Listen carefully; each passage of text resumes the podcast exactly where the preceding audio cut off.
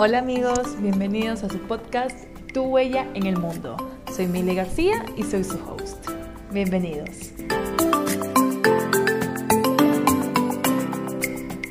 En el capítulo de hoy voy a hablarles de cuando nosotros nos hacemos invisibles. E invisibles no solo para el resto, sino para nosotros mismos. ¿A qué me refiero con esto? Nosotros eh, entramos en una zona de confort donde nos sentimos muy seguros por la comodidad eh, que tiene esta zona. Entonces eh, entramos en un punto en el que mm, creemos que no tenemos nada que decir y que es seguro que la gente no me vea, que, es seguro que las personas no perciban que yo estoy ahí mientras yo haga lo que tenga que hacer, por ejemplo en el caso de, los trabajos, mientras yo haga lo que tenga que hacer, me basta, o sea, no hay nada más, ¿verdad? Pero ¿qué pasa? Esto viene mm, desde que nosotros somos niños, o sea, son creencias que nosotros adquirimos y que tenemos que trabajar, porque nosotros, o sea, nuestro cerebro está hecho para mantenernos a salvo. Entonces, cuando nosotros eh, nos incomoda que las personas eh, giren a vernos o que las personas se detengan a escucharnos, eh, nuestro cerebro lo toma como algo malo, entonces lo evita. Pero ¿qué pasa? Nosotros somos unos seres, somos seres sociables, necesitamos a las demás personas para poder trabajar en conjunto, para poder llegar a nuestros objetivos y lograr la vida que queremos, que soñamos. Entonces, se trata un poco de esto. ¿Cómo darnos cuenta que lo estamos haciendo? Entonces, es como cuando tú estás en un aula de clases. Eh, hace cuenta que tu vida ahorita es un aula de clases, entonces hay la persona que, bueno, la profesora hace la pregunta y hay una persona que dice, ok, alza la mano, puede ser uno, puede ser dos, puede ser varios, ¿no? Pero hay una persona que es como que, uy, no, por favor, por favor, por favor, que a mí no me diga, que a mí no me vea, que a mí no me pregunte. Este, y, si eres esa persona, pues entonces estás luchando tú para invisibilizarte. Entonces, en esta situación, por ejemplo, puede darse dos cosas. Eh, la primera es que la gente te llegue a visibilizar, pero de forma no tan positiva, porque puede ser, ok, él no sabe o no tiene confianza, o la segunda es que definitivamente no te vea. Entonces eh, tú decides estar en ese lugar, okay, que nadie me vea, atrás de la fila, tapado por todo el mundo, porque para ti es seguro. Pero eh, en el momento que tú estás ya adulto, ¿verdad? Eh, tienes que darte cuenta a qué se debe esto. Entonces, una de las, de las cosas que, que más nos pueden llegar a invisibilizar son las etiquetas. Entonces, ¿cómo darnos cuenta de estas etiquetas? ¿Verdad? Entonces, están las etiquetas del tímido, del callado, de la que es eh, eh, farrera, por ejemplo. O sea, en Ecuador, farrera es las personas que le gusta la fiesta. O la que es parlanchina. O la persona que este, siempre está trabajando. O la persona que es súper calmada, ¿no? Pero hay que tener algo en consideración. Nosotros somos multifacéticos. Nosotros tenemos una personalidad que realmente es muy difícil que se defina por una sola palabra. Si bien es cierto va a haber algo que predomine, no quiere decir que sea lo único que tú seas. Entonces, por ejemplo, en mi caso, eh, yo llevé conmigo dos etiquetas muy fuertes, muy, muy fuertes, eh, que tuve que, aprender a, a soltar, Tuve que aprender a soltar, especialmente cuando empecé ya a trabajar. Y esto se debe a que, contándoles un poco de mí, pues bueno, yo soy trilliza. Y no solo que soy trilliza, sino que vengo de una familia bastante grande y soy la sexta de seis hermanos. Sí, de paso soy la menor. Entonces, en este tema, nosotras eh, fuimos las últimas, éramos las tres últimas, eh, somos tres mujeres. Entonces, ¿qué pasa? Nosotros nos eh, eh, y, hablo en plural porque sé que a mis hermanas también les pasó, nos pesó mucho esta etiqueta de que nosotros éramos prácticamente un conjunto. ¿ya? Nosotros nos, nos enseñaron esto de que éramos, eh, no había una individualidad, sino que éramos las trillizas, las trillis, las tres, aquí para arriba, todo. Y la otra eran nuestras personalidades. Entonces, eh, nosotras eh, nos diferenciamos en temas de personalidad. Cuando éramos niñas era muy difícil reconocernos, ahorita ya es fácil, pero cuando éramos niñas no. Entonces las personas entraron en este juego como de querer adivinar cómo éramos cada quien. Pero bueno, ese juego se salió un poquito de control y eh, finalmente a nosotros nos etiquetaron como la seria, la alegre, que en este caso era yo, y la del medio era como la unión de las dos, ¿verdad? Entonces no fue hasta ya adolescente que, que estábamos en un curso que tomamos las tres y una persona, pues siempre hay las preguntas que nos hacen, las típicas preguntas que nos hacen cuando se enteran que somos trillizas o cuando pueden ver que somos trillizas. Este, y en una de esas nos preguntaron, bueno, ¿y cómo, nos preguntó esta persona, cómo, cómo son ustedes? este, son iguales en personalidad o, cómo. Entonces ahí casi que por guion nosotros dijimos, no, ella es la seria, yo soy la alegre y bueno, ella es un poco la mezcla de las dos.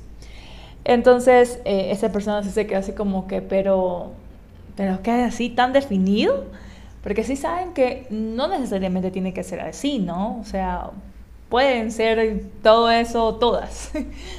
Y en ese momento, no puedo hablar por mis hermanas, pero para mí hizo un clic en mi cabeza. Y yo dije, es verdad. O sea, es cierto. Porque yo no puedo ser la seria. Porque siempre tengo que ser yo la que está eh, súper alegre y manteniendo el ánimo súper arriba em, y sonriente y parlanchina. Eh, y no puedo ser, eh, pues bueno, esta persona sea la callada, sea la serie, la seria en algún momento, ¿no? Sí, yo soy alegre y soy parlanchina, es parte de mi personalidad, pero ya, eh, ya no es esto de, ok, tengo que ser la parlanchina. O sea, ese es mi, lo que me define, es mi personalidad, porque no es así.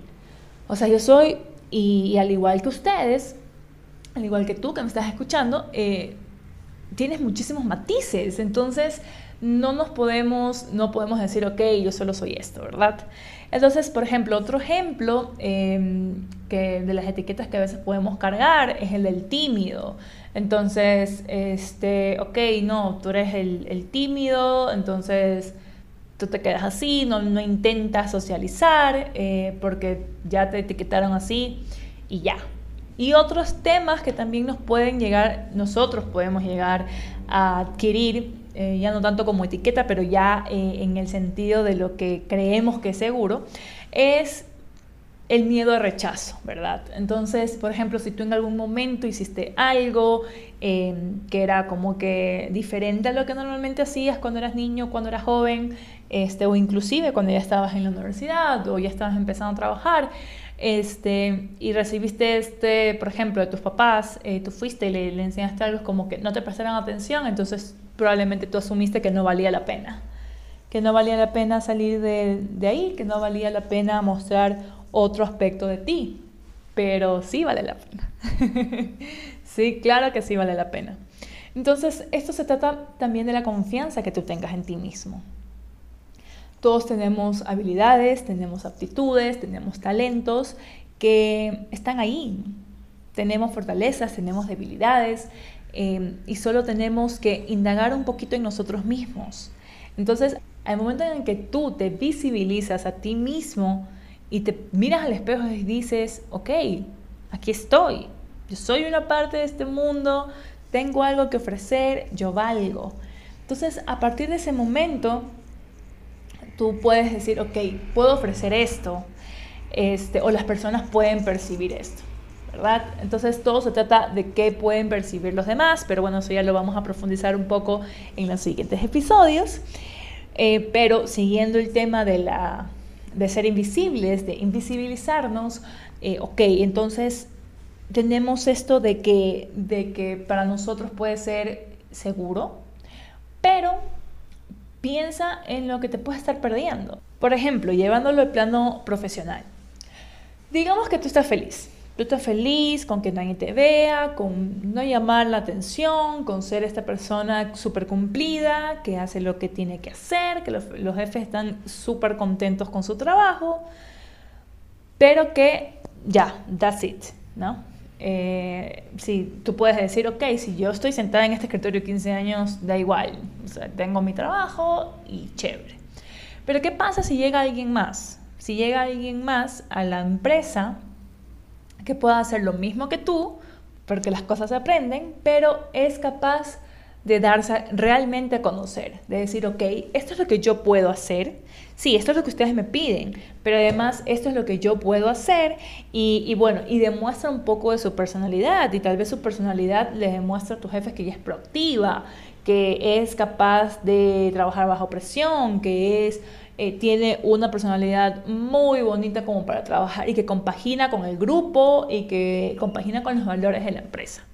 Entonces probablemente tú pases a ser alguien que, que ya no sea necesario para ellos, ¿verdad? Y que tal vez, y lo más probable, es que tú también tengas unas fortalezas y tengas unos, y que, y que tu personalidad también pueda sobresalir y ser eso más, ¿verdad? Pero tú te empeñaste en que la gente no la conozca. Por miedo. Y no, y no está mal, ¿no? O sea, hay que, hay que ser también autocompasivos con nosotros. Eh, nosotros crecemos eh, aprendiendo lo que vemos y asumiendo lo que escuchamos. Entonces, si para ti lo que viste, lo que escuchaste, eh, te hizo sentir seguro, el, esto, el que no llamar la atención, el ser invisibilizado, lo vas a seguir haciendo, ¿verdad? Pero ya desde este momento, uno cuando es niño, pues no tiene mucho, mucho control al respecto, pero cuando va, uno va creciendo y se va dando cuenta de esto, hay que hacernos responsables y hay que trabajar en eso. Entonces, por ejemplo, otras cosas que te pueden eh, invisibilizar es tu edad. ¿verdad? Es el miedo de tu edad. Yo estoy por cumplir 30 eh, y y lo digo, o sea, no, no hay problema. Eh, pero, por ejemplo, hay personas que se consideran muy joven. Entonces, ay, no, es que tal vez soy muy joven para, para esto, para este cargo directivo. O soy muy viejo para estarme mostrando en redes sociales, ¿verdad? Pero viejo según quién, joven según quién, según tú. O sea, solo podemos nosotros, las acciones que tomamos dependen de nosotros, de nadie más, de absolutamente nadie más. Entonces, em, por ejemplo, tomar las riendas de tu vida es también visibilizarte a ti y lograr que la gente te visibilice, porque ya es decir, ok, yo quiero hacer esto, este es mi propósito, estas son mis habilidades, este es mi talento, yo puedo lograr esto. Entonces, ahí tú puedes, tú puedes llegar a ser visibilizado. ¿Por qué? Porque ¿qué pasa en la vida profesional? Las personas, si no te visibilizan, no saben realmente quién eres, ¿verdad? ¿Y qué pasa si yo, eh, si yo voy y le pregunto a alguien sobre ti y, tú a lo mucho lo has saludado? Ella me va a decir, no, no sé, no tengo ni idea. ¿Y qué pasa si la persona que, que hace la pregunta es un ejecutivo súper importante que te puede dar el trabajo que siempre has soñado? Es una oportunidad que perdiste porque no, la gente no sabe qué decir de ti. No han percibido prácticamente nada de ti pueden decir lo más básico, que es casi leer un papel, pero nada más allá de eso. Entonces, ¿qué podemos hacer al respecto? Primero, trabajar en nuestro nivel de confianza. Decir, eh, decirte a ti mismo de lo que eres capaz, porque yo sé que tú eres capaz de muchas cosas, y tener claro qué es lo que buscas, ¿verdad? ¿Qué es lo que buscas? Eh, y, y también ser muy prudentes al respecto. Nosotros tenemos que rodearnos de personas, es algo, eh, como les dije, nosotros somos seres sociables, entonces hay esa necesidad de rodearnos por personas, eh, pero también es importante lo que tú hagas y digas frente a estas personas, porque todo tiene un impacto, créeme que así es, o sea, todo, todo lo que hagas y lo que dejes de hacer, lo que digas y lo que dejes de decir. Para esto, confía en lo que tienes que decir.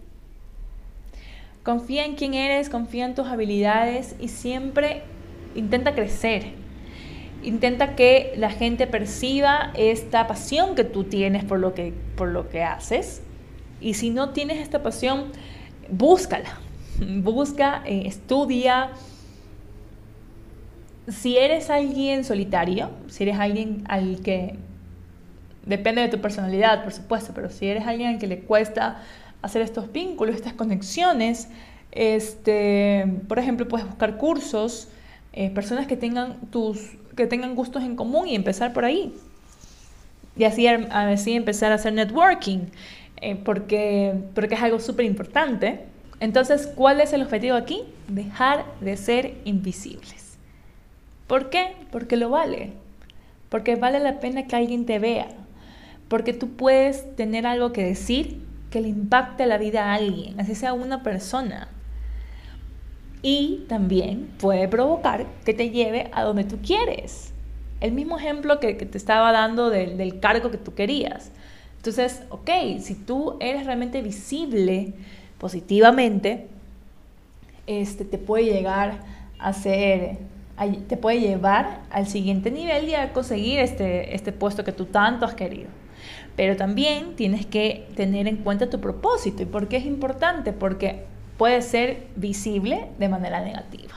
Y eso no te conviene. Por supuesto que no. Entonces, por eso te digo que importa todo lo que digas y lo que dejes de decir, todo lo que hagas y dejes de hacer. Entonces, para ir cerrando este episodio, este primer episodio, hazte la pregunta. ¿Soy invisible? ¿Por qué quiero ser invisible? ¿Qué me mantiene a salvo en esta al final de la fila, tapado por todo el mundo. Eh, estar así me lleva a mi objetivo, me ayuda a conseguir lo que yo quiero. Haz estas preguntas y, trabaja, trabaja en ello, yo sé que tú puedes. Ten paciencia contigo, no es algo fácil. Cuando uno está en ese estado, eh, muchas veces no se da cuenta. Y primero empieza a analizar, empieza a analizar las situaciones, empieza a analizar tu comportamiento, que es la única forma que tú te vas a poder dar cuenta. Entonces, ok, al momento de que vas a la oficina, ¿quién eres? ¿Eres el calladito, el que nadie conoce, el que va a cumplir su trabajo y se va? Este, ¿O eres alguien que, que las personas buscan tener una conversación? Por ejemplo, esa es una forma. Entonces, eh, al momento que tú trabajas en esto, puedes empezar, a visibilizarte y hacerlo también de manera estratégica, que es algo de lo que vamos a hablar a lo largo de este podcast, eh, de algunos capítulos. Entonces, em, tener en consideración eso. Tienes cosas que, que pueden ser una mezcla. Tú puedes ser tímido, pero tener mucha elocuencia al hablar. Entonces, eso te puede servir muchísimo, ¿verdad? En mi caso, una de las etiquetas que a mí me empezó mucho, como yo les conté, era de que yo era un conjunto y no un individuo. Entonces, cuando yo ya decido buscar trabajo, eso me, costó, me costó mucho eh, y realmente me costó por bastante tiempo, por bastante tiempo, el decir, ok, yo puedo sola. Porque al momento en que a mí me, yo me consideraba como un conjunto, yo decía, ok, si yo no estoy con mis hermanas, la gente no me va a prestar atención. Ya no voy a ser, ya no voy a ser interesante para las personas.